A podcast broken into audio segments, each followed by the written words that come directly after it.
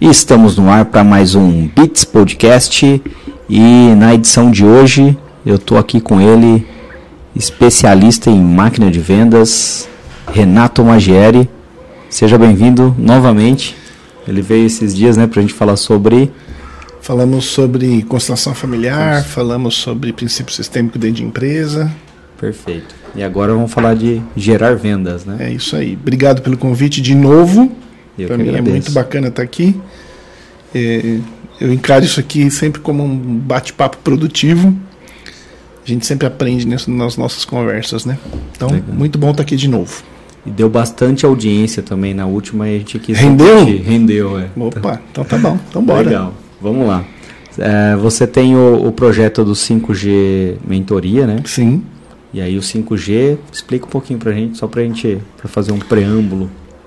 Então, é muito legal porque assim, eu, eu acredito que casa de ferreiro espeto tem que ser de ferro, né? Então, se eu quero trabalhar a máquina de vendas para alguém, né, implantar a máquina de vendas para alguém, eu preciso ter feito isso, né? E a gente usa, já, eu já uso máquina de vendas já há bastante tempo. E na verdade o que me fez ser um estudioso do processo foi ter implantado primeiro na minha empresa. Então eu comprei uma consultoria de alguém no passado. Não vou fazer propaganda para os outros aqui não. é, o processo lá atrás não foi bem implantado na minha empresa. Eu percebi alguns gaps na prestação de serviço do cara que me ajudou.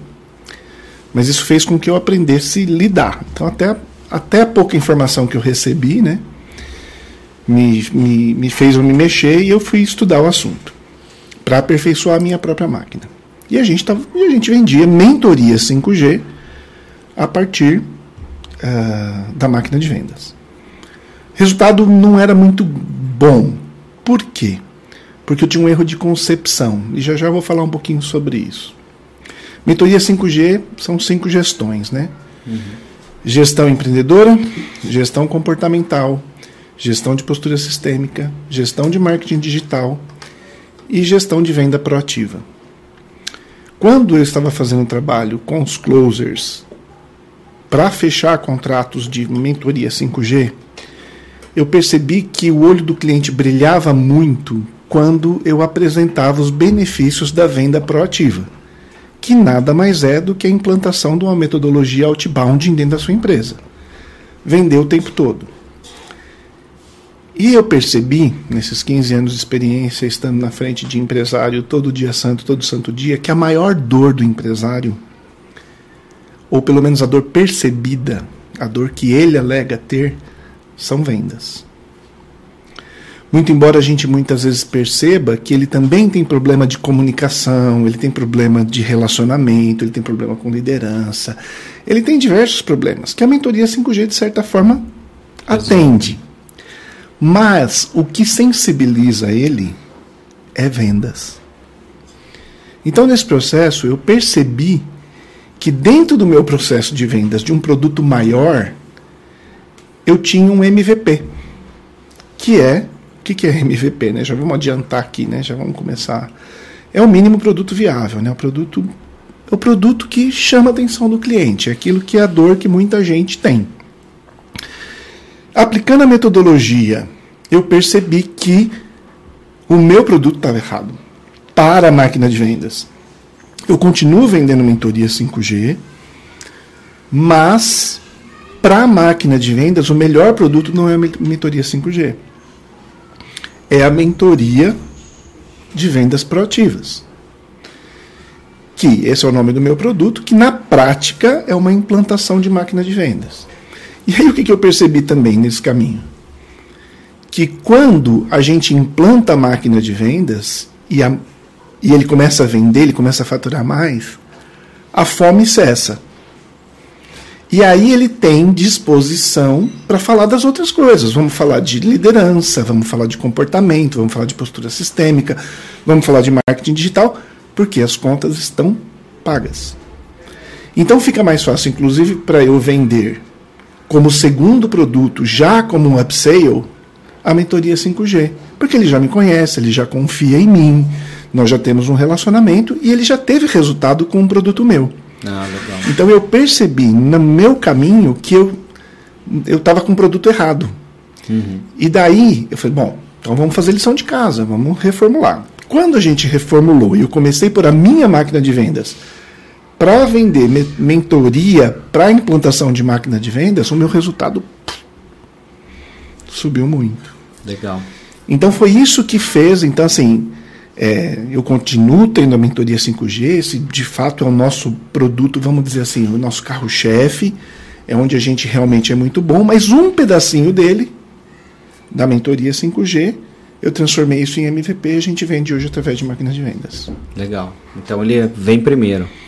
A parte de. Hoje de é assim, né? No passado a gente vender como arte é uma coisa. Você vende baseado em relacionamento, em o que você paga para o cliente, você leva ele no restaurante. Antigamente se fechava a venda em prostíbulo, né? É, não, o showman. É. Hoje a gente faz venda diferente, né? Hoje a gente faz venda como ciência. E ciência é muito isso, né? Experimentação, é tentativa e erro, tentativa e acerto. Eu fui por aqui, deu certo. Eu fui por aqui, não deu certo. Eu vou por aqui, vai melhor. Enfim, então a gente aprendendo com o nosso próprio processo, nós mudamos. E é isso, então, a, quando a gente fala de mentoria 5G, é a gente franquear para o nosso cliente a nossa experiência, aquilo que serviu para a gente. Uhum. Então, daí que surgiu é, esse produto. Mas a gente não mudou nada, na verdade a gente só destacou um pedacinho que ele acaba sendo mais barato, né? mais Uhum. rápido. A gente aplica a metodologia toda se o cliente corresponder em oito semanas. Então, o cara que tem zero, zero de venda com processo, ele na verdade ele não vende, ele é comprado, né? Porque ele compra quando o telefone toca, ele compra, ele, ele vende quando o telefone toca, ele vende quando o cliente dele entra na empresa. Ele que tem zero de venda proativa, quando ele faz a mentoria, ele em oito semanas está tendo resultado de vendas que ele não teria se ele não tivesse uma máquina funcionando. Uhum. Então isso é muito rápido, então o cliente fica muito feliz. E aí, quando ele fica, ele fica feliz, ele quer comprar mais. Legal. Eu acho que dá até para usar um, uma, não sei se é metáfora ou a palavra, me fugiu agora, mas daquela coisa do rio, quando o rio tá cheio, você acaba não vendo as pedras. Uhum. Então, quando ele está cheio de, de confusão ali, ele precisando vender, é, ele acaba não enxergando todos os problemas de uma forma geral ali, né, integrativa. E aí, a hora que ele começa a vender, ele baixa essa, essa água e ele acaba vendo que existem algumas pedras ali no rio, né? Verdade, verdade. Essa metáfora é muito boa, inclusive, quando a gente trata de mentoria 5G, porque a gente tem um rafting, né? Ah, então, verdade. isso, quando a água está muito baixa, o rafting se torna muito mais difícil, muito mais técnico, derruba muito mais gente. Então, o rio mais cheio, ele corre mais, mais liso. E empresa é exatamente isso. É, não tem Maslow já falou sobre isso, né? Quando você não tem necessidade básica atendida, não adianta você querer tratar de outras coisas.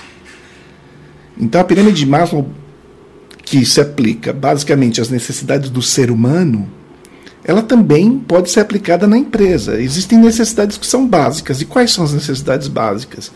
O faturamento tem que fazer frente a todas as despesas que eu tenho. Material, ma- matéria-prima, eh, folha de pagamento, impostos. Quando isso está tudo bem, o empresário ele para de bater cabeça, ele para de apagar incêndio. E aí ele começa a pensar estrategicamente sobre o negócio dele. E é aí que ele ganha dinheiro. Legal. Então, o 5G eh, levou vocês para a receita previsível. E E como é que foi a, a- esse processo? Você teve uma consultoria tive uma consultoria no passado. e o cara não entregou direito, você foi obrigado a estudar sobre. Isso. Na verdade, é assim, né? É, uma das da- dos desafios nossos, quando a gente tem um produto para vender, um serviço para prestar, primeiro é convencer o nosso cliente que ele tem uma dor que muitas vezes ele nem sabe que ele tem. Uhum. Então, quando eu comprei desses caras lá atrás, é, eu nem sabia que existia isso. Eu ouvi o conceito, né? fui, fui captado por um processo de inbounding e estudando o assunto, querendo estabilizar meu faturamento, porque vender treinamento não é fácil. Né? Vender copo, o cara sai, ele deixa lá, sei lá, 20 reais, ele sai com um copo na mão. É palpável, né? É palpável, é físico. Quando você vende treinamento, você está comprando um conceito, você está comprando um sonho, você está comprando um objetivo. E você deixa uma grana lá e sai com nada no dia seguinte. E parte disso ele tem que fazer. Né? Uhum. Você entrega o copo, o copo está prontinho na sua mão. Uhum. Agora, quando você compra treinamento, é, você está comprando capacitação. Então, o meu trabalho ele não dá resultado sozinho. Sempre é uma interação de duas partes. É uma né? troca. É né? uma troca. Então, o que, que, uh, o que, que aconteceu? O pessoal lá atrás me vendeu essa consultoria, eu não sabia que eu tinha essa dor, eles me convenceram de que eu tinha essa dor.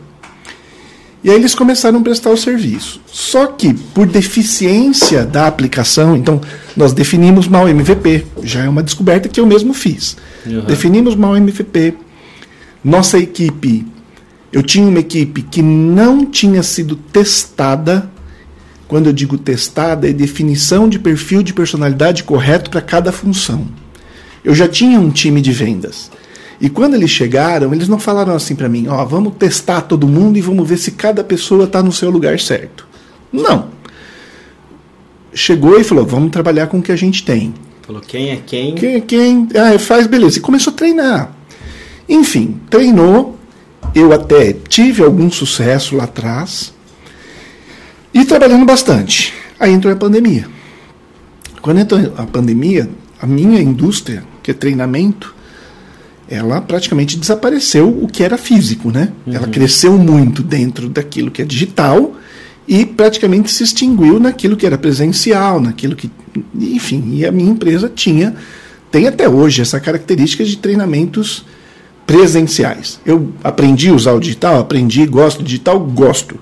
Mas, cara, não tem como olho, não, tem como olho no olho, né? Graças a Deus, é, a pandemia não eliminou de uma vez por todas né, é, é, essa interação. Essa modalidade. Né? Exatamente. Né? E eu gosto muito disso.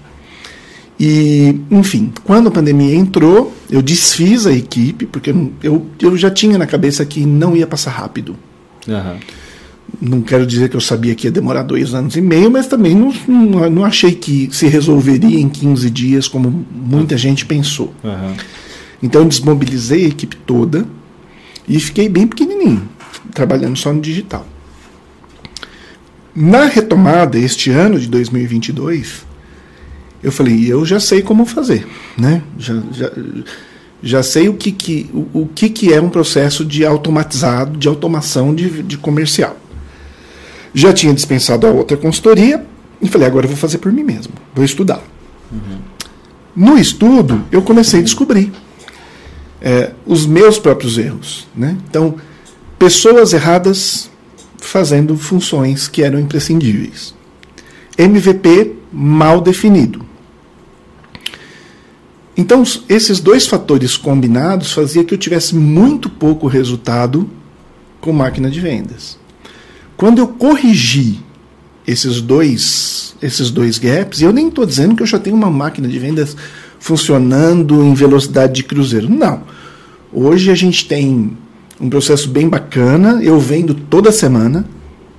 Então, o, antes que eu assinava, sei lá, dois, três contratos por mês, mudou. Hoje a gente fecha contrato toda semana. Do MVP. São valores menores, mas são constantes e eu entro no cliente que me dá a possibilidade de fazer upsales e vender mais. Uhum. Cross sales, enfim, dá para fazer um monte de coisa.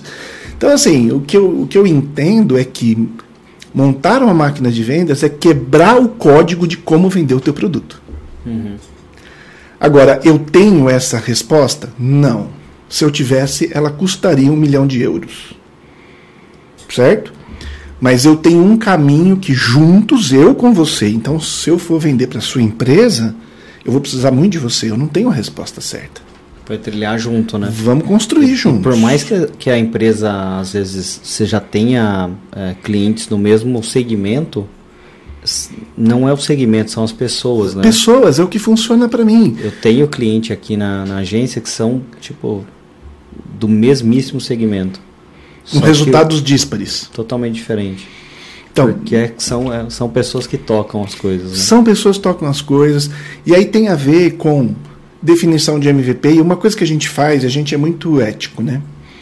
É, nós temos três consultores que aplicam a mentoria dentro da nossa empresa hoje. Né?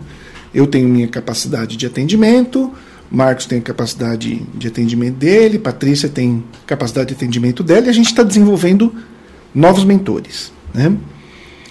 Então, na medida que a gente vai vendendo, a gente vai ampliando o time. Uhum.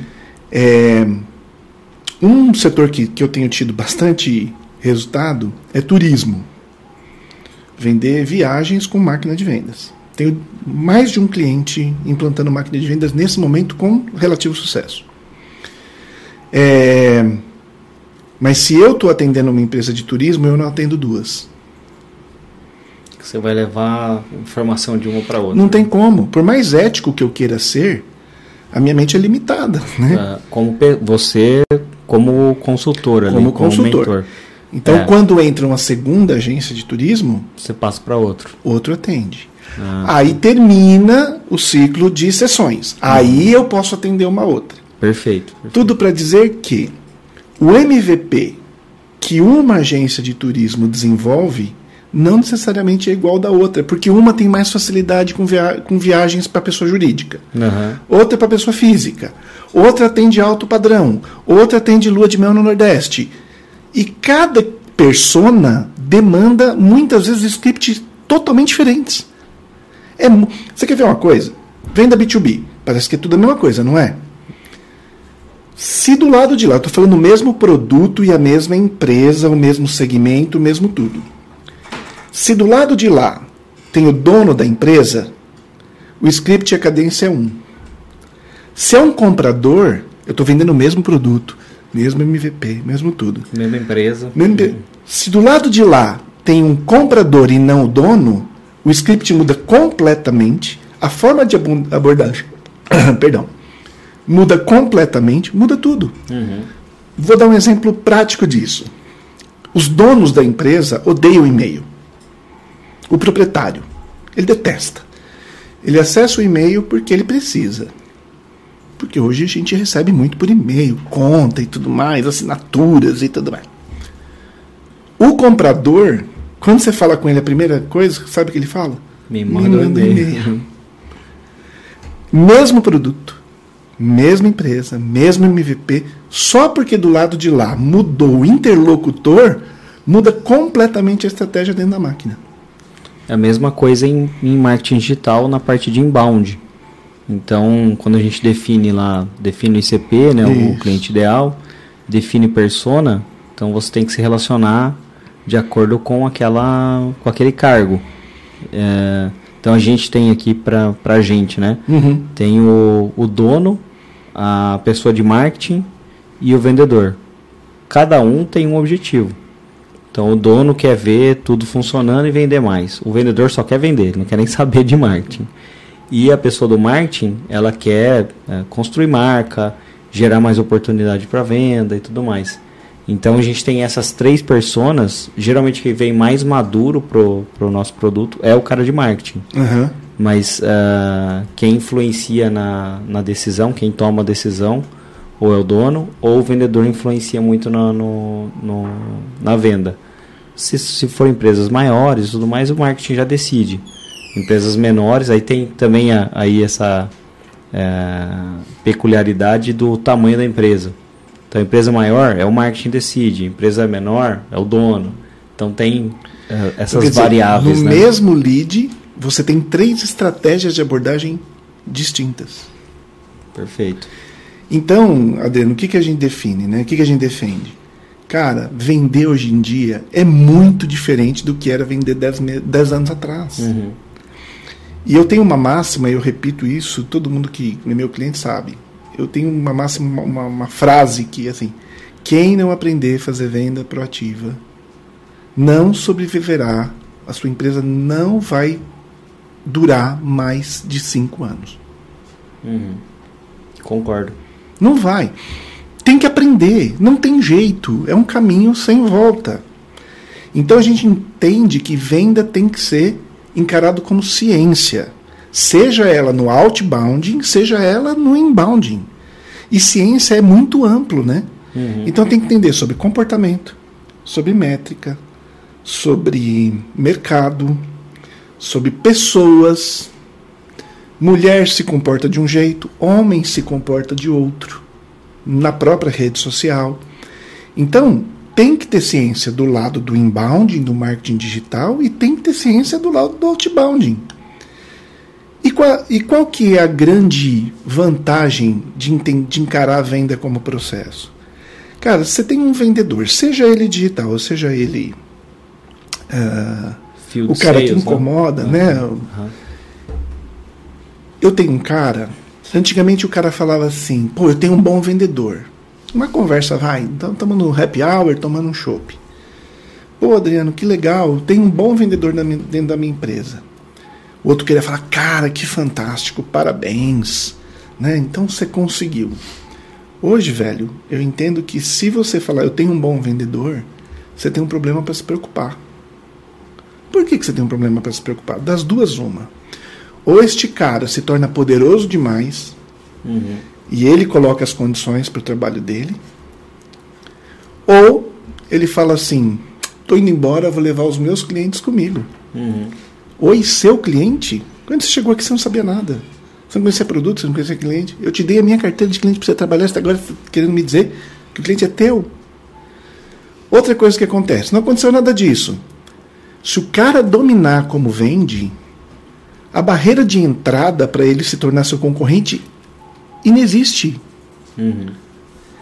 Então, se a gente não aprender a fazer venda como processo, onde não tem uma única pessoa que domine tudo, eu estou correndo um risco enorme. Não, fora que assim, quando você tem esse modelo de vendedor tradicional, você está perdendo venda. Opa! Porque você não tem tudo uh, catalogado, não, não tem métrica, cara atende quando ele quer, trabalha quando ele quer.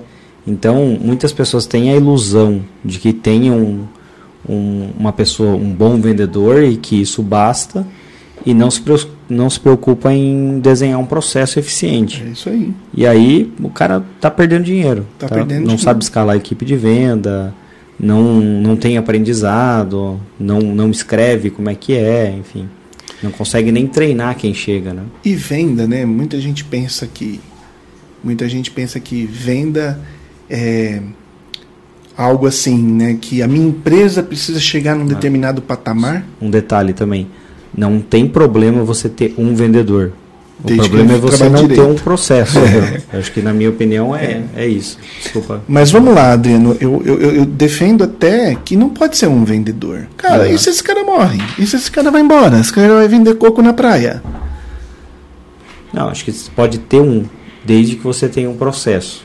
Eu acho que nesse sentido. Óbvio que você tem que tentar sempre escalar a equipe de venda e tudo mais. Exatamente mas baseado num processo. Se você não tem processo, você não tem nada, na minha opinião. Nada. Você fica muito vulnerável, né? o empresário fica muito vulnerável. Uhum. E, assim, depois que eu comecei a estudar, né, inclusive, é, os livros americanos, tudo é americano, né? O americano, os Estados Unidos está 10 anos na nossa frente em relação a todas essas coisas, né? Uhum. Então, assim, quando a gente entende isso, a gente é, vê que isso foi criado pelas empresas do Vale do Silício. Uhum. Aquele monte de startup que tem lá, eles são disruptivos, né? eles são inovadores e tudo mais. E não fazia sentido você querer vender um produto disruptivo com um processo de vendas horroroso, arcaico, ultrapassado. Então, eles pensando sobre o assunto, eles definiram que venda B2B, processo, venda B2C, experiência seja num caso, seja no outro, cabe automação de vendas. Uhum. Então, em vendas não existe acaso, existe o que você planta para você colher. Quando a gente faz, seja pelo inbounding, que depois eu, eu acho que é legal até você explicar a diferença de um para o outro. Mas seja pelo inbounding, seja pelo outbounding, quando a gente faz isso, a gente está plantando o tempo todo. Se for no inbounding, eu estou colocando todo dia coisa na rede social, no Google, onde quer que eu vá colocar. E aí você vai explicar melhor depois. Se for no outbounding, eu tenho uma pessoa que fica oito horas por dia, cinco dias na semana, fazendo contato, não para um minuto. E quem faz contato, faz contato. Ele não faz outra coisa. Quem oferece, oferece. Quem fecha, fecha. O problema é quando você tem uma pessoa só, ainda que com processo, é que quando a pessoa está fechando, ela não está contatando. A máquina para, né? A máquina para. Então eu defendo sim um processo com gente mais barata, em vez de pagar, vai, sei lá, 20, não, um, número muito grande, pagar 10 pau para um vendedor, eu prefiro pagar 2 pau para 4. Na linha inteira, né? Na linha inteira. Numa linha de produção, né? Exatamente, eu acho que essa é a grande vantagem. Porque se também um desses quatro for embora, eu só tenho 25% do problema. Uhum. E também não tem aquela que o cara é bom em tudo, né? Que o cara não é bom em fazer contato, tem cara que é bom em fechar, tem cara que é bom em, em cavar. Enfim, não existe o cara que é bom em tudo, né? Então deixa eu te entrevistar um pouco aqui agora. Fala sobre o inbound e outbound. Perfeito. Bom, acho que a diferença entre inbound e outbound, uh, o outbound é aquele que você busca o cliente. O inbound é aquele que você seduz o cliente. Então você cria ali uh, no inbound, você cria conteúdos que são atrativos, que são orquestrados em uma jornada de compra. Uh, essa jornada de compra é separada em aprendizado e descoberta, reconhecimento do problema, consideração das soluções, decisão de compra e depois tem a recompra. Então o inbound é basicamente isso. Uh, quando ele iniciou ali o, o, inbound, sei lá, uns 10 anos atrás, uhum. mais ou menos, uh, a gente tinha o alcance das redes sociais era muito maior. Então se fazia muito dinheiro, se fazia grandes marcas com inbound orgânico. Então, você escrevia conteúdos no seu site, esses conteúdos no seu site, uh, eles ranqueavam no Google, óbvio que você, você escrevia ali usando técnicas de SEO, uh, eh, distribuía esses mesmos conteúdos no Facebook na época. Uh, o Facebook permitia que você clicava no, no, no link e ia para o site do pro seu site. Então você postava alguma coisa, alguém clicava no, no link e ia diretamente para o seu site. Hoje em dia não tem mais essa. Hoje o tio Zuckerberg não deixa mais. Não deixa mais. E ele reduziu o alcance. Então o Facebook tem um. Tanto o Facebook quanto o Instagram tem um negócio chamado Ad Rank, que ele limita ali, alguns estudos dizem que no máximo 3% da sua audiência. Algumas publicações acabam rompendo essa, esses 3%, mas são uh, exceções, não são a regra. Uh, então o, o inbound era puramente orgânico. E aí, com o passar do tempo, uh, com essas mudanças de regra, dentro do, da rede social, uh, você precisa hoje fazer investimentos ali em anúncios, tráfego pago. Uhum. Então, o inbound é basicamente isso: é você ali atrair, converter, se relacionar, vender para o cliente e depois ficar aberto à retenção.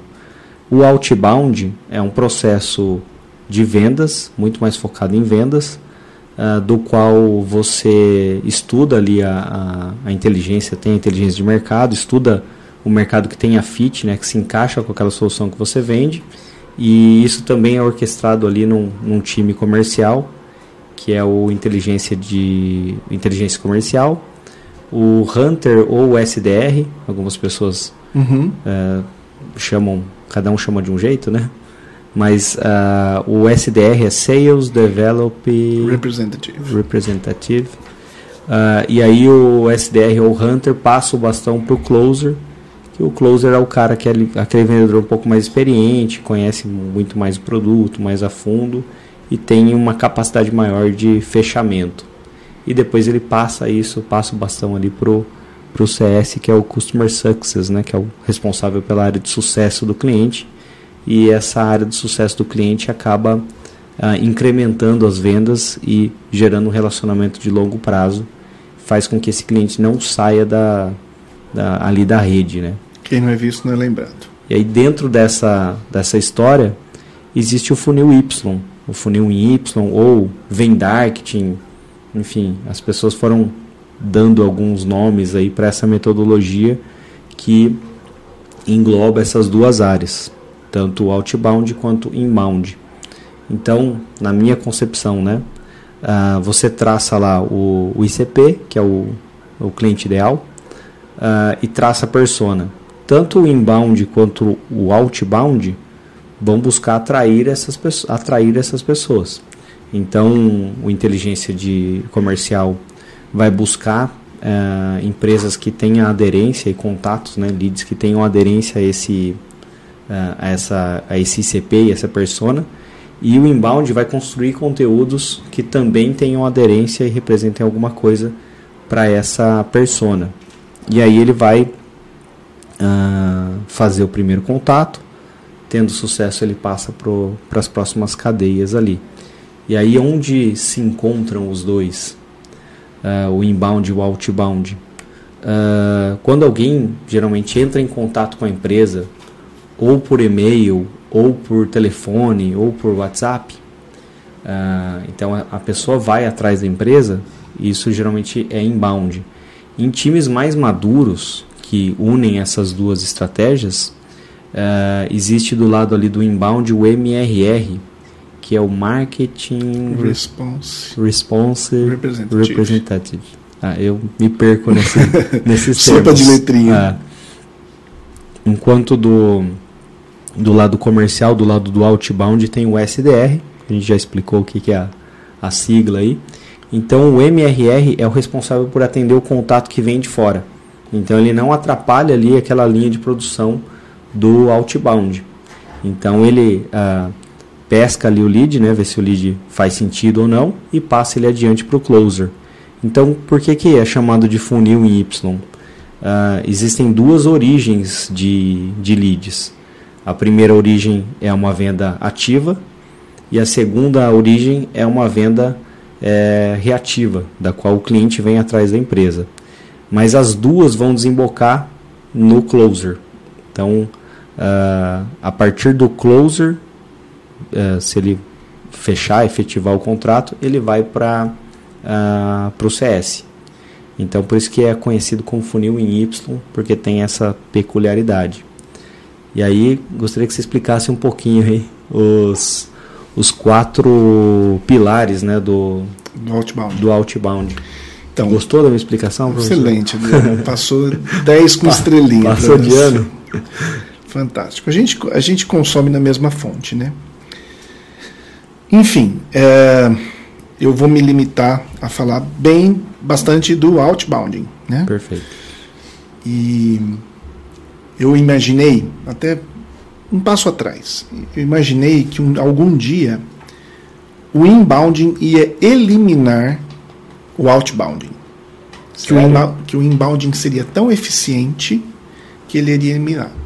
Desde que não existissem os algoritmos das redes sociais. Né? Então, uma vez que o Facebook, Instagram são uma empresa e que querem ganhar bastante dinheiro, eles vão criando esses dificultadores para que você patrocine cada dia mais, para que você pague para aparecer. Uhum. Né? Então, isso não pertence para a empresa, está fora do domínio da empresa. Não é ela que comanda aquela. Não é ela que comanda. Então, por conta disso, não dá para abrir mão de um processo de outbounding. Uhum. Porque o processo de outbound ele acontece integralmente dentro da sua empresa. Então eu entendo o seguinte, eu defendo o seguinte, que o dia que você quebra o código, eu aprendi a fazer venda automatizada, você resolveu seus problemas de vendas. Uhum. Você desenvolve uma tecnologia que é sua e é só sua.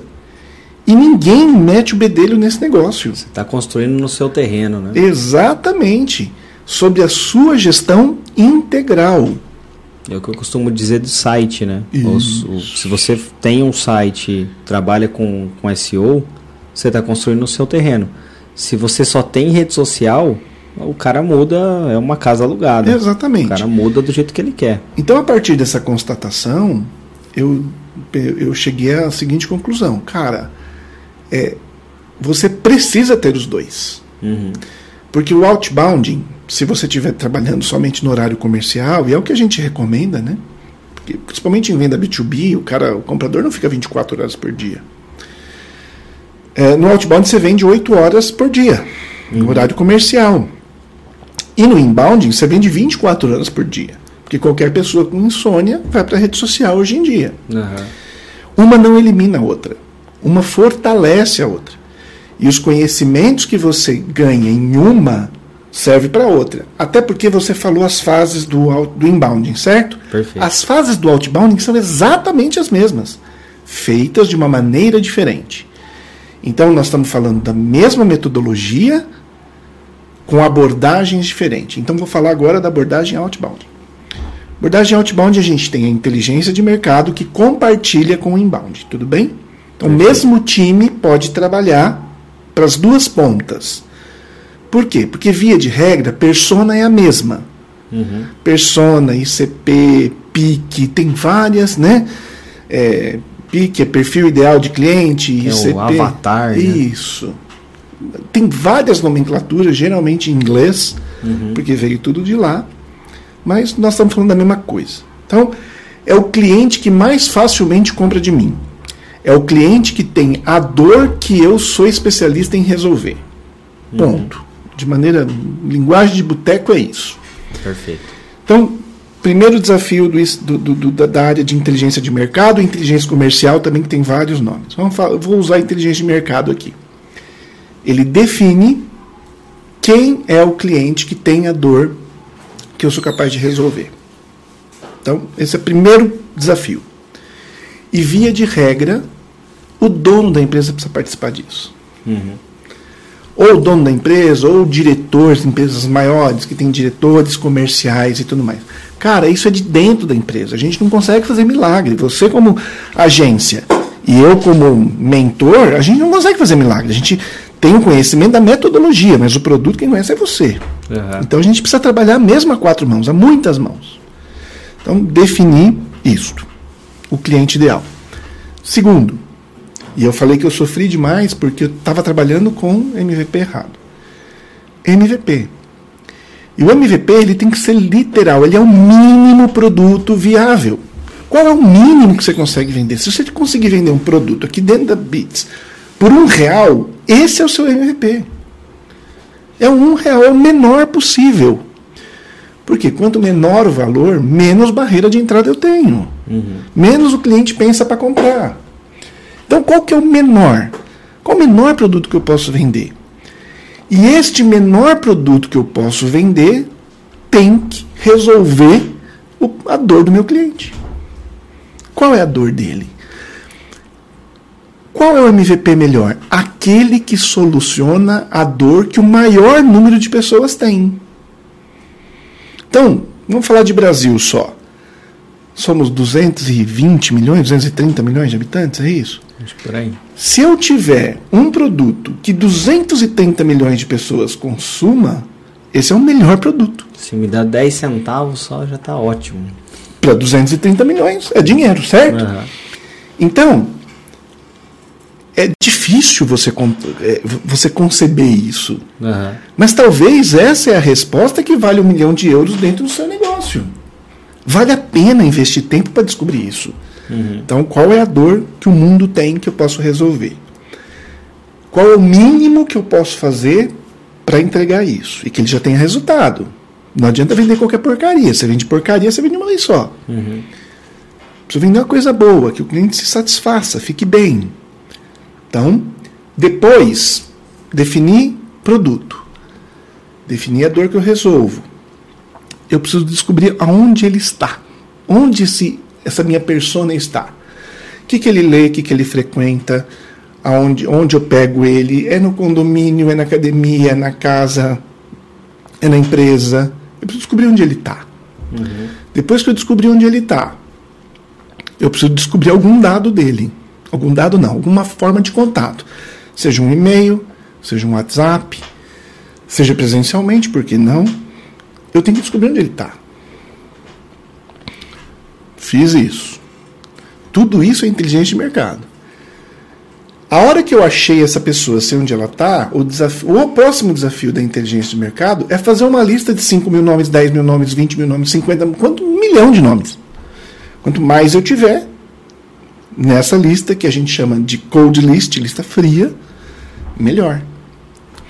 Depois disso ainda, ainda é desafio da inteligência de mercado fazer uma qualificação. O que, que é a qualificação? A primeira qualificação. Ele está no tempo certo de comprar isso?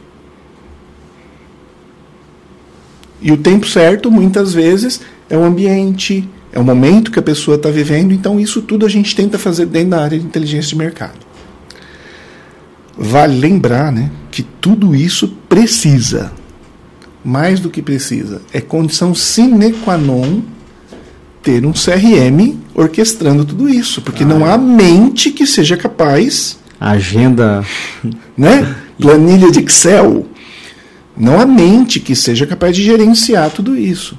E vamos combinar, né? Hoje não ter um CRM é um relaxo, porque existem bons CRMs no mercado que você assina de graça com assinatura de e-mail. Você dá o seu e-mail, você já está assinando, com um monte de funcionalidade. Então não ter um CRM hoje é um relaxo. É, é, é, é pedir para não prosperar uhum. como empresário. Então, coloquei todas as informações dentro do CRM. Pronto, já tem uma lista fria. Já então, inteligência de mercado terminou o seu primeiro trabalho. Eu defendo, Adriano, eu sei que você, tá, você pensa um pouquinho diferente. Eu defendo que eu tenho uma pessoa exclusiva para isso. Que só faça isso. Aí você fala, mas, pô, mas tem uma hora que isso se esgota. Né? Ele já tem uma lista de 5 mil nomes lá.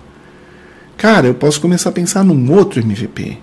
É um outro tipo de mercado. Um outro tipo de mercado. O Brasil é muito grande. Uhum. Graças a Deus nós moramos num país né, de 230 milhões de habitantes. Diferente, por exemplo, né, de um outro país que fala a língua portuguesa, Portugal, que são 10 milhões de habitantes. Uhum. São 23 vezes menos. E outra vantagem, né? Todo mundo fala o mesmo idioma. A gente fala exatamente a mesma língua do Oiapoque ao Chuí, com, uhum. somente com sotaque diferente. Verdade. Então isso, nós, isso é uma benção para nós. Uhum. Então se eu tenho um MVP que eu possa inclusive entregar ele de forma online, uh, eu posso trabalhar o Brasil inteiro. Ou até Portugal. Ou até Portugal. É, tem Angola, né, também que fala português. Certo. E se eu sofisticar um pouquinho mais e colocar um, um Spanish speaker, né? Uhum. um falante de espanhol, cara, eu já pego a América Latina toda aqui. Enfim, não pode parar. Então, justifica ter uma pessoa cuidando só disso. Só de inteligência de mercado. Só de inteligência de mercado. Esse cara vai ficar bom nisso. Uhum. Bom. Eu, falo, eu falo que tem algumas empresas que elas unem a figura do inteligência de mercado com o SDR, só que elas usam ferramenta, tipo um hamper. O hamper geralmente faz uma. fazendo um anúncio pro hamper de graça aqui. De graça. É, geralmente o hamper faz uh, esse, essa carga de trabalho gigantesca, braçal, braçal que é descobrir o e-mail para criar essa primeira Isso. conexão. Né? Mas, de novo, né? É, por mais que a gente tenha esses robôs fazendo tudo isso, o nome disso é inteligência de mercado. Uhum. Então, eu preciso investir em inteligência dentro da minha empresa. Tem que ter alguém que pense em lançar coisas todo dia. Uhum. Em Procurar solucionadores um todo dia. Tem que ter. Assim, e é um custo pequeno considerado o benefício potencial uhum. que isso gera. Bom, esta e outra coisa, que é um risco misturar as duas. O, o inteligência de mercado e o Clo o, e o Hunter. São perfis de personalidade totalmente diferentes. Quando eu aplico o DISC, você conhece o DISC? Conheço. Já fez? Já. Tá. Eu fiz com você. Então. Ah, fez comigo? É. A gente, aqui no processo de recrutamento e seleção, também a gente faz tá. o sistema. Quando, de, quando eu estou falando de um, de um inteligência de mercado, eu preciso ter um S forte, um C forte. Esse cara, para criar um estereótipo ruim aqui, né, já estou pedindo desculpa por antecipação, mas é o cara que a gente conhece como o nerd. Né? ele é fechado, ele é para dentro, ele é introspectivo, ele é quieto, ele senta e trabalha e entrega resultado. Ele não gosta de falar. Ele nem gosta muito de gente. Uhum. Esse é o perfil ideal de inteligência de mercado. É um cara que pensa, que planeja, sabe onde pesquisar, rápido, é, focado. Esse é o cara. Quem é a Hunter? E eu já estou falando A, porque via de regra mulheres se dão melhor nessa função. Já estou dando mais uma, um clue aqui, mais uma dica. É aquela pessoa falante que conversa em velório, em fila de supermercado, que sabe aquela pessoa que gosta de conversar. Sabe por quê? Porque essa pessoa vai receber 800 mil nãos por dia. Então ela tem que ser resiliente. Ela tem que ter. Tem que gostar de falar. Tem que gostar de gente, tem que gostar de comunicar. Você percebe? Então eu estou falando de um I forte. Você percebe que é difícil juntar as duas coisas? Porque eu estou falando de perfis de personalidade muito diferentes. Concordo. Então juntar pode, pode, velho, tudo pode, mas você não vai ter o melhor resultado com essa estratégia. Então temos que ter alguém com comunicador forte dentro da função de hunting, né? Enfim, essa pessoa vai falar, ela tem paciência. A literatura mostra que a gente não deve desistir de um lead antes de sete touch points, sete tentativas, sendo que o sétimo é uma mensagem de break-up, né? Ó, nunca mais vou falar com você. Você já tem meus contatos, já percebi que você eh, não está no tempo de comprar, mas você tem meu contato. E a literatura diz que 30% das conversões acontecem nessa hora, neste passo da cadência. 30%. É muito. É, onde dá mais resultado é o breakup. Então, ah, tem que ter paciência. Essa pessoa tem que ser paciente, bem treinada. Né? Tem aí os desafios. Né? Ter bons scripts. Eu sou muito favorável a usar vídeos, animações. É, hoje o preço disso não é alto. E ninguém lê mais porcaria nenhuma. Ninguém tem paciência de ler. Você mandar um arquivo em PDF para uma pessoa é quase que uma ofensa. Então, ninguém lê. Você manda uma proposta, já vi suas propostas, elas têm 10 páginas. O cara vai na última página. É, se não apresentar, o cara roda. Acho que é uma.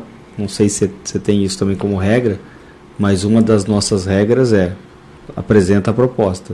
Se você mandar, o cara vai na última, só vê o preço Você pode escrever o que você e quiser. não lá. tem valor, né? Exatamente. Você pode escrever o que você quiser, mas lógico, não é por isso que nós vamos mandar uma proposta de uma folha de papel. Faz Aham. parte do protocolo, né? faz Aham. parte do mise-en-scène.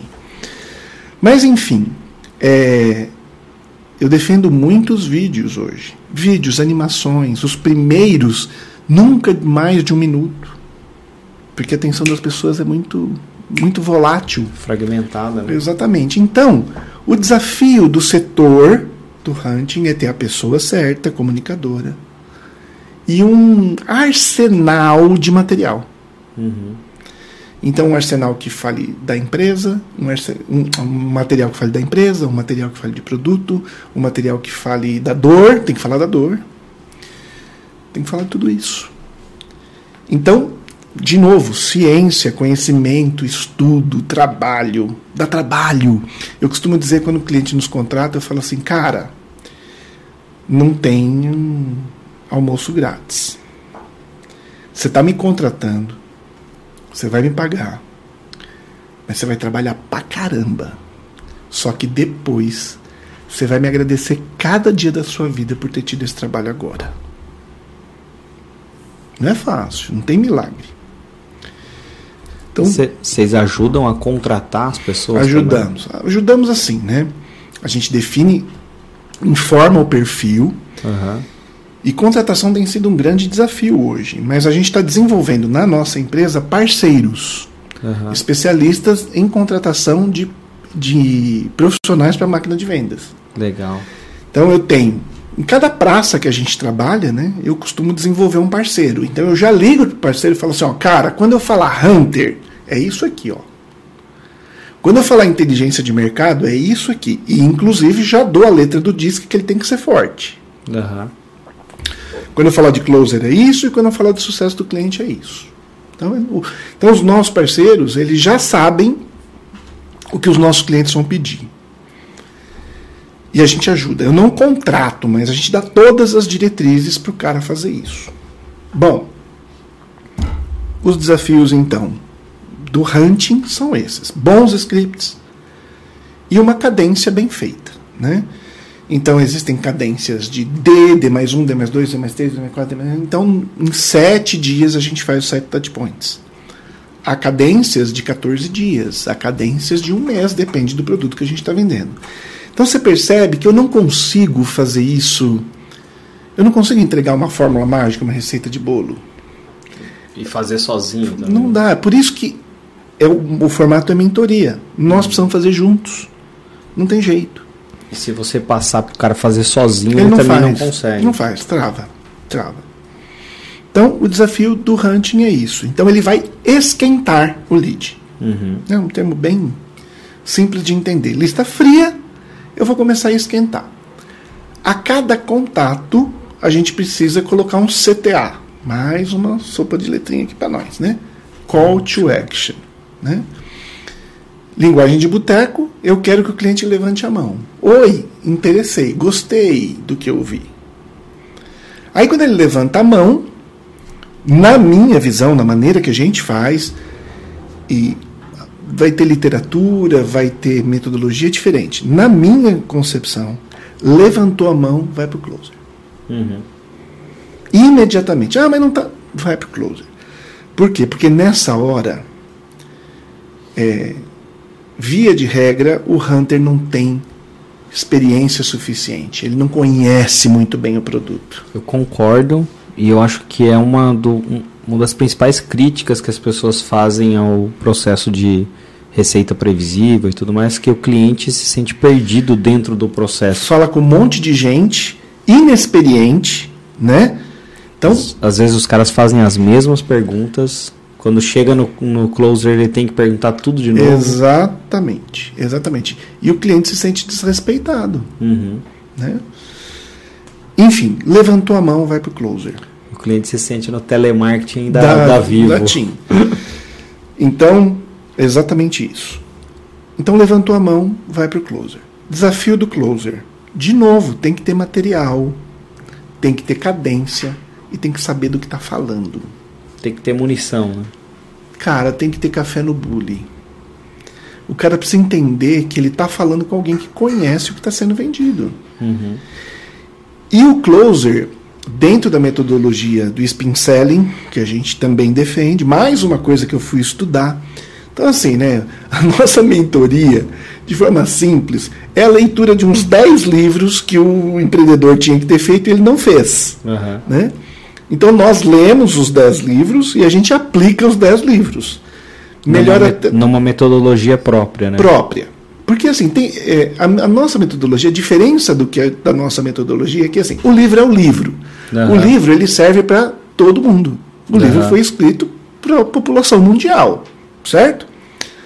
A nossa metodologia, sim, nós lemos os livros, entendemos o que eles disseram, só que a gente senta do teu lado para ver de tudo aquilo que está escrito nos livros o que funciona para você. Uhum. Essa é a vantagem de contratar a gente e não ler os livros. Fora que vocês trazem também é, uma bagagem é, que é uma bagagem comportamental, Sim. que já vem nos outros produtos que você vende, que você consegue, é, por mais que seja uma máquina de vendas, essas máquinas são, cada peça dessa máquina são pessoas. Isso. A gente, uma das coisas que a gente estudou bastante também foi psicologia do consumo, gatilhos mentais, neurociência liga, voltada para consumo. Tudo isso a gente precisou aprender Uhum. para poder despertar no cliente eh, o desejo de comprar. Enfim, desafios do, do, hunting, do, do hunting é esse, desafio do, do closer. E perfil de personalidade de novo. Né? O hunter, um hunter não tem talento para fechar. Porque ele tem um, ele tem um I forte. E o I forte, ele conversa, conversa, conversa, conversa e não fecha. Não conclui. O que, que é o I mesmo? É, são, é, diz que quatro letras, né, um acrônimo. Né? O D vem de driver, Então é o direcionador. É o cara que persuasivo. Aham. Ele eu te convenço a fazer o que é bom para mim. Uhum. É o seu D. O I é de, de, de interlocução, né? de comunicação. Então eu falo bastante, eu sou atraente, eu sou agradável, é, eu sou convincente de certa forma. Mas não necessariamente eu tenho obrigação de fechar. Eu quero conversar, eu quero me envolver com você. Eu quero gerar relacionamento. Legal. Legal? Então, o closer, ele precisa ter um C forte.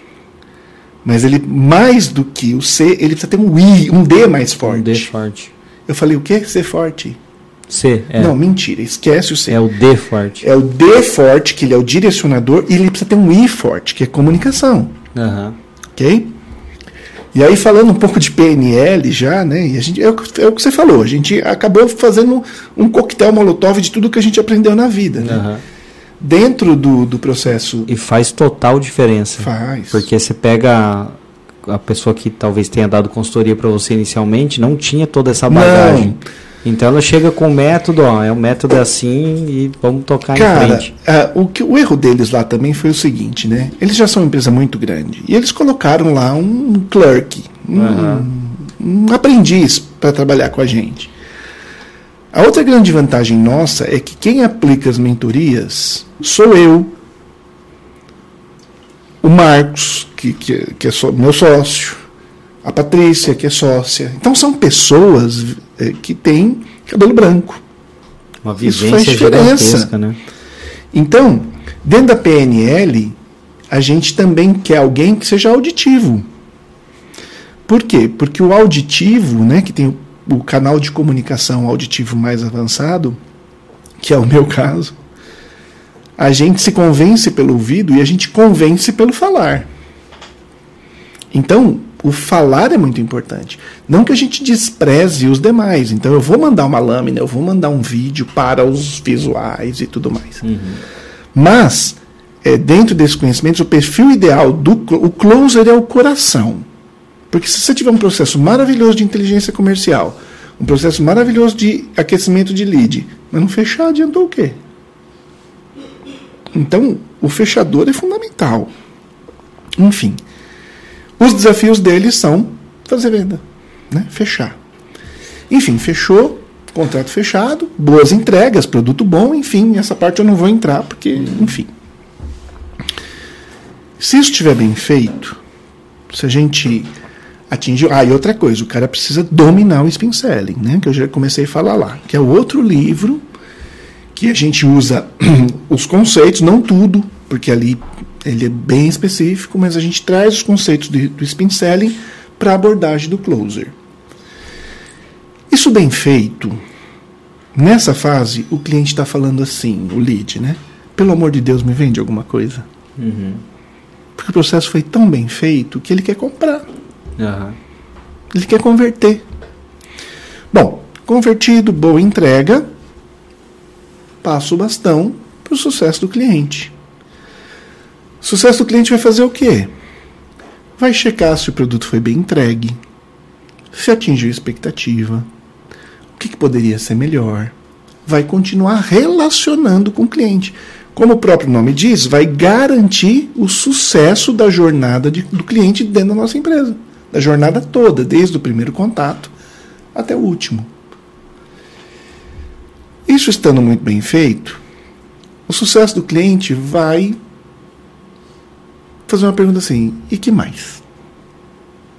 Você implantou? Implantei. Atingiu o objetivo? Atingi.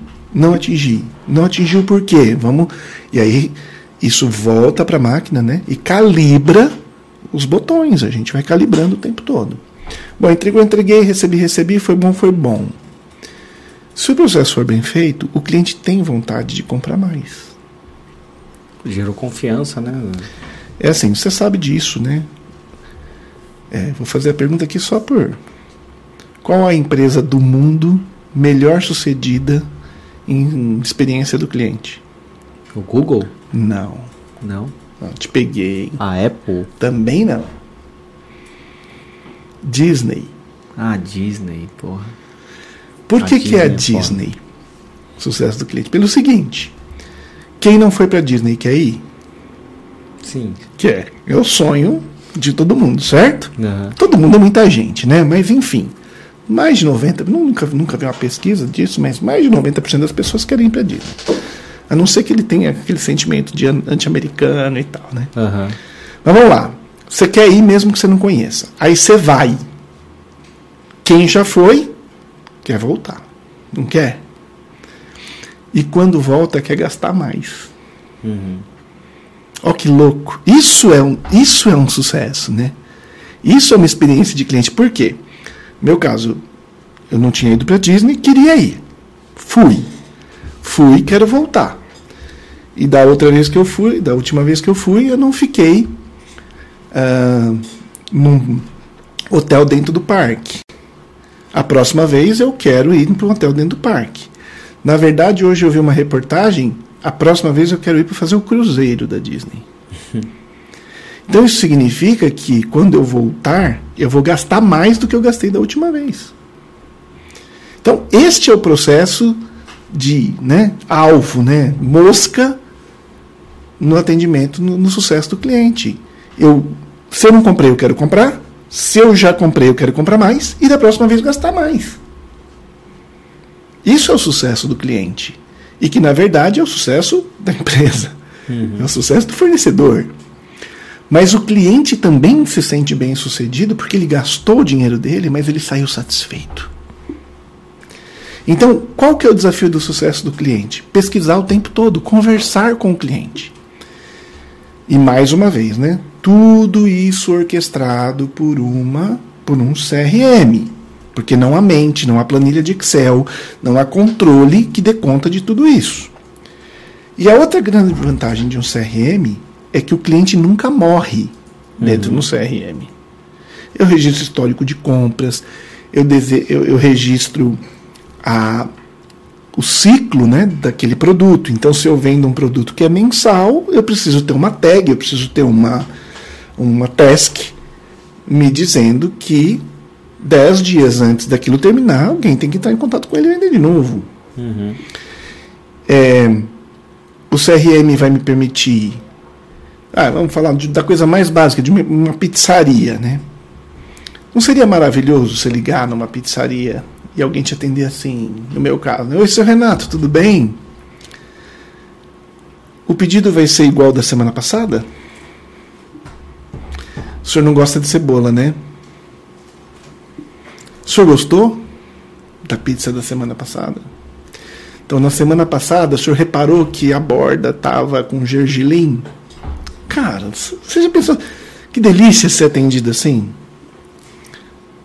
Só consegue fazer isso quem tem um CRM. Mas. Ou, ou, quem, ou, quem, liga muito na pizzaria também. Ah, tem que ser sócio, né? No meu caso, nunca aconteceu comigo aqui em Dayatuba, nunca aconteceu. Né? E eu compro basicamente na mesma pizzaria sempre. De vez em quando as pessoas me chamam pelo nome. Uhum. Né? Tá falando lá no WhatsApp. E oi, seu Renato, tudo bem? Tudo. Cara, mas seria maravilhoso ele te ter lá no histórico, né? Ele não, ele não come cebola, ele gosta da pizza quatro queijos, com borda não sei o que. Cara, seria fantástico. E isso é impossível sem um CRM. Você não come cebola? Não, não mesmo. Eu estou insistindo nisso. Enfim, é, o desafio do sucesso do cliente é não deixar o cliente morrer. Uhum. Eu costumo dizer o seguinte: nem que seja somente para cumprimentar no dia do aniversário. E empresas inteligentes não só cumprimentariam, né? No caso da pizzaria, por exemplo, as que eu compro, né? Cara, tinham que ter entrado, com, entrado em contato comigo mês passado e falar assim, seu Renato, mês do seu aniversário, parabéns. Vamos mandar uma pizza pro senhor. Se, se o senhor fizer um pedido, eu te mando uma pizza doce. Não é? Cara, e não é pelo valor. Não é pelo. Né, não se trata aqui de querer o brinde, se trata de ser lembrado. Uhum. Se trata de, de que você percebe que alguém se importou com você. Uhum. E, cara, quando a gente olha para tudo isso, a gente percebe quanto na era das cavernas nós estamos quando a gente fala de venda por processo. Uhum. Muito demais. Cara, você pega umas indústrias gigantes assim, e você vê o processo comercial, você fala, caramba, velho. Tem empresa que parece estar te fazendo um favor de te vender. Exato. Por isso que você pega, às vezes, empresas é, que são entrantes no mercado e elas começam a dominar aquela categoria.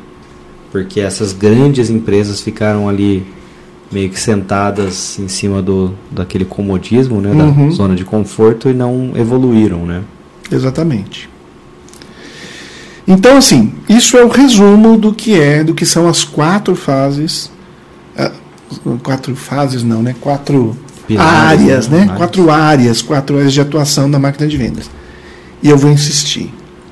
Eu insisto que deveria ser feito por quatro pessoas diferentes, por conta dos perfis de personalidade e por conta de não parar de fazer nunca.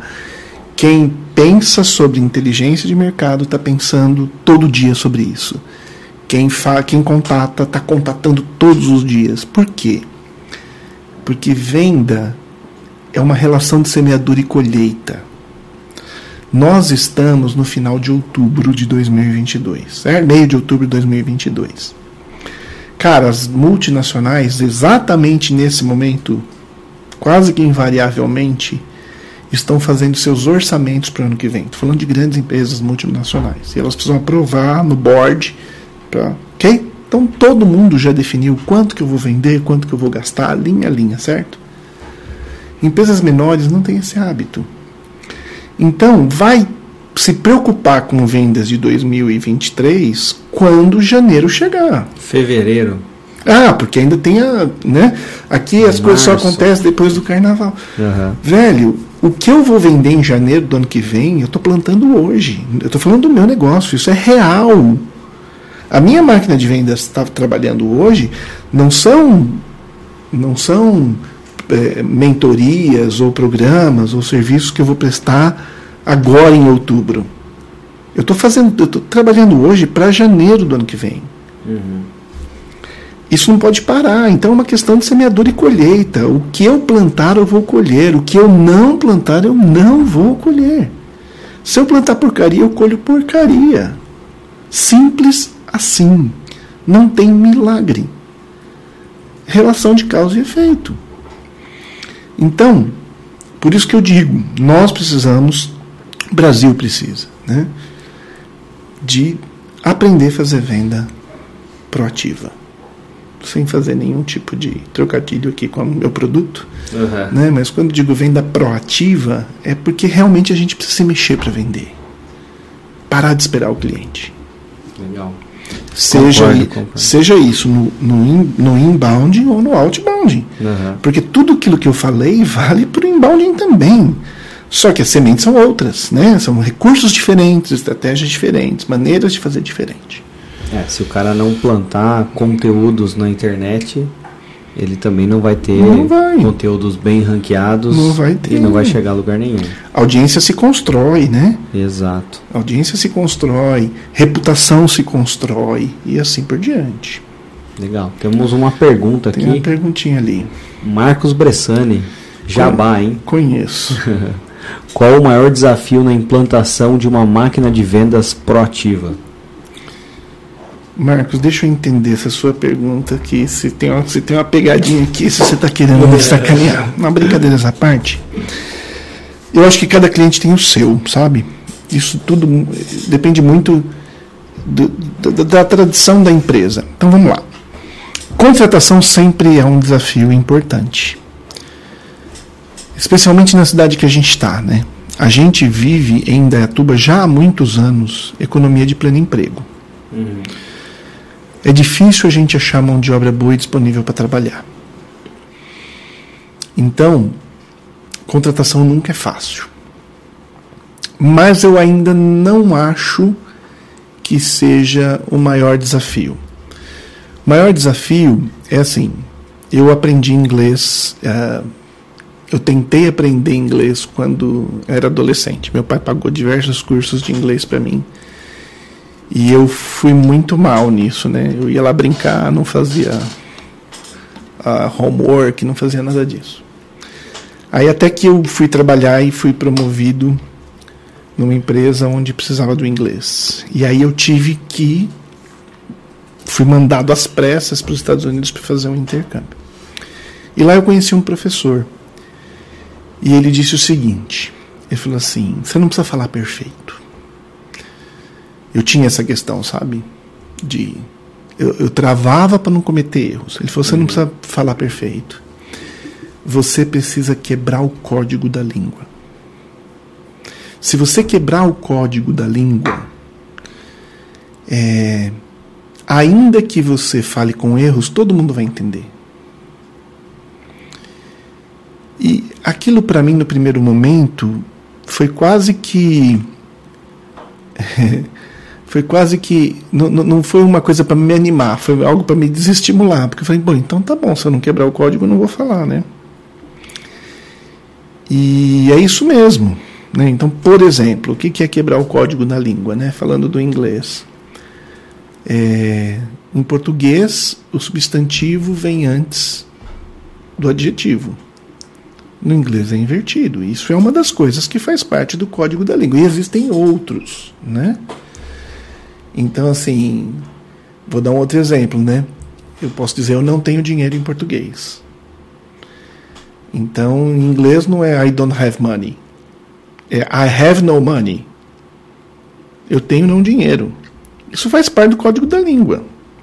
Então, ainda que eu cometa erros na pronúncia ou na entonação, ou até use a palavra errada, se eu usar a construção certa, ele vai me entender. Uhum.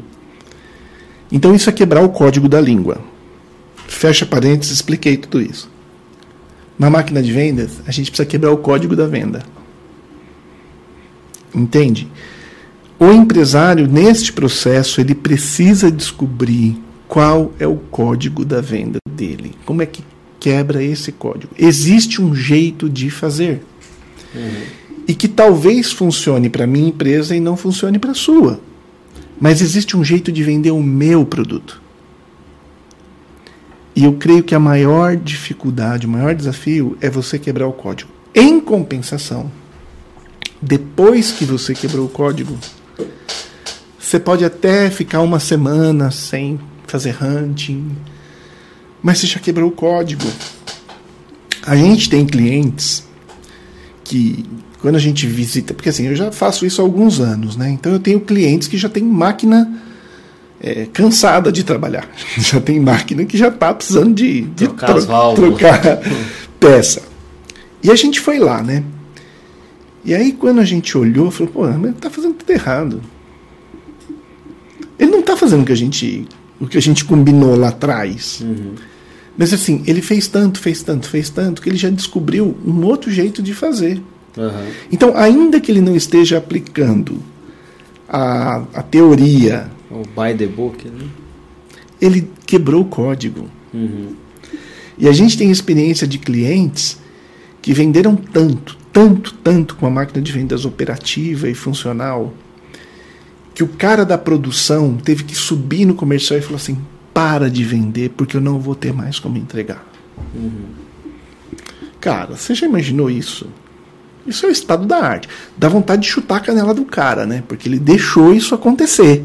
Uhum. Quer dizer, acho que nem ele acreditava no processo da máquina de vendas quando ele implantou.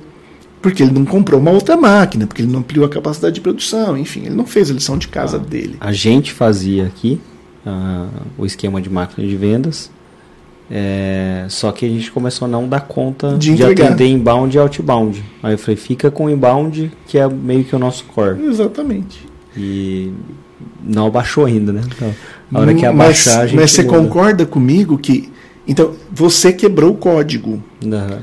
É, no teu caso, funciona mais o inbounding. Ok. Então você não precisa mais de mim, entende o que eu estou falando? Você quebrou o código. Cara, e o dia que você quebra o código, a tua empresa tende a perpetuidade. Uhum. Então eu creio que o maior desafio é quebrar o código. Mas, vamos lá, né? Lembra que eu falei lá do meu professor de inglês americano? Quando ele me falou isso, no primeiro momento me desanimou. Porque eu falei, pô, então esse negócio é meio místico, né? Existe um momento né? Parece segredo da caixa secreta de não sei o quê que você... Aí eu falei para ele: "Tá bom, amigão. E como é quebrar o código?" Ele foi fazendo. Você vai fazer tanto, tanto, tanto, tanto. Você vai ter tanto feedback de coisa que deu certo e de coisa que não deu certo, que uma hora você aprende a fazer. Andar de bicicleta, enfim, tudo aquilo que dirigir. Cara, não tem outro jeito. Alguém que dirige mal só começa a dirigir bem depois de dirigir muito. Dirigindo. Né? Tem que fazer. Então, eu acredito assim: tem vários desafios, conforme eu já disse e repito, não é fácil. Mas depois que o código é quebrado, é, não tem sensação melhor. E o cara ainda fica com um bônus, né? Porque depois que você aprendeu a fazer, você, vamos lá, hoje você vende serviços de publicidade e marketing, certo? Beleza. Se você falou assim, cansei desse negócio, agora eu vou vender coco na praia. Proteção de marca online, que é outro negócio que eu tenho. Pois é. Cara, vale. Vale. Você entende? Você vai se dedicar, vai fazer o que tem que ser feito, porque você quebrou o código da venda. A gente faz lá, faz uh, o outbound e faz também inbound. Então as duas coisas funcionam. É isso aí. Então é isso. Talvez o grande desafio seja esse, mas já é, sabe o caminho, né? É aquilo que depois que você faz, velho, não tem é, não tem prazer maior, né? Uhum. De, de vencer o gigante, de eu, eu, eu, o valor da conquista. Uhum. Conquistei o terreno das vendas da minha empresa. E aquilo também, né? Como se fosse uma bola de neve, né? No começo pode ser que tá uma, uma, um grãozinho de areia rolando ali. E tem que fazer. E, se, e quanto mais ela rola, isso. maior ela fica. É né? isso aí. E tem que fazer, tem que insistir. Eu conheço pessoas que começaram e desistiram no meio do caminho, porque, de novo, não é fácil. É bom, dá resultado. A gente garante que, se fizer o que tem que ser feito, dá resultado. Uhum. É garantido. Mas tem que fazer. Não tem jeito. Legal. Perfeito. Cara, queria agradecer mais uma vez de você ter vindo aqui. Uh, já deixar aberto para futuros convites. Bora! E sucesso aí nesse, nessa nova empreitada aí. Adriano, eu que agradeço. Cara, é sempre uma delícia vir aqui. É, assim, aqui a gente conversa como se estivesse realmente né, no, no, no happy hour tomando uma cerveja. Muito bom, muito gostoso. Eu gosto de conversar com gente inteligente. Uhum. E Obrigado. você faz parte. Recíproco. Você faz parte desse grupo de amigos meus aí. Obrigado. Obrigado mais uma vez. Ah, e quem, quem ainda não segue a, a Beats, então vai lá no, no YouTube, se inscreve no canal, ah, clica no sininho. E aí quer deixar as suas redes sociais aí como então vamos lá né te encontrar é eu a minha rede social pessoal é renatomagieri.constelador é, mas a gente tem mentoria 5G dentro do Instagram e a gente tem venda proativa também no Instagram. Então, é fácil de achar a gente. Só chegar no, chegando no Renato Magieri, chega em tudo. Chega. E também a gente tem o site, mentoria5g.com. Tem diversos canais aí para nos encontrar. Legal, perfeito. Tá bom? Brigadão, viu? Imagina, eu é que agradeço mais uma vez. Valeu. Abraço. Um abraço. beats。